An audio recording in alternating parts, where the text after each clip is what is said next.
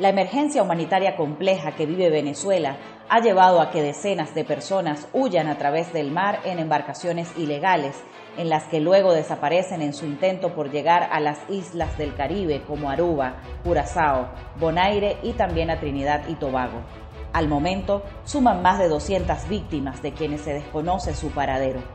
Algunas de las embarcaciones son Yonaili José, salió el 23 de abril de 2019 con 30 personas a bordo, 28 desaparecieron.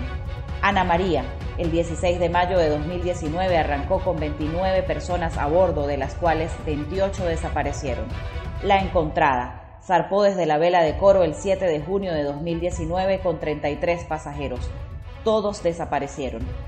17 de marzo de 2020, embarcación que zarpó de Tiraya, Estado Falcón, con 22 pasajeros todos desaparecieron. Mi refugio zarpó el 6 de diciembre del 2020 y naufragó dejando un saldo de 33 fallecidos y 8 desaparecidos. Otra embarcación que salió el 22 de abril del 2021 con 32 personas, de las cuales varias fallecieron, otras 20 permanecen desaparecidas. Además, cinco pescadores desaparecieron en Margarita, Estado Nueva Esparta, en condiciones similares el 7 de junio de 2019.